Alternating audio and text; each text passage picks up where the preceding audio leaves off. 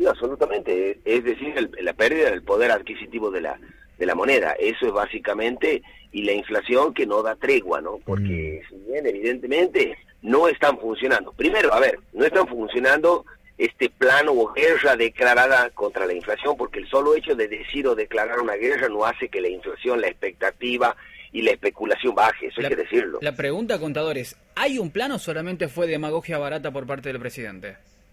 Yo creo que, a ver, que hay intenciones, las hay, pero con intenciones no llegamos a nada. Lo que se necesita es un plan. Y aquí hay que una combinación de cuestiones o decisiones macroeconómicas y el efecto que pueden llegar a tener, como así también cuestiones micro de microeconomía.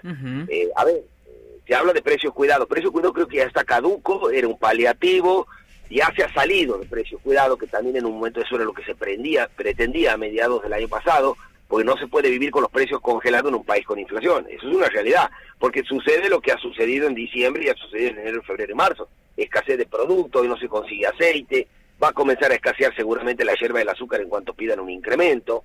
Eh, como bien lo decía eh, Dante, hoy es privativo el poder salir a comer afuera, cuando antes era una elección, vamos a decirlo. Hoy un promedio de gasto para salir a comer una familia tipo, estamos hablando de 4.000 a 3.600 pesos. Exactamente, exactamente. Es una locura.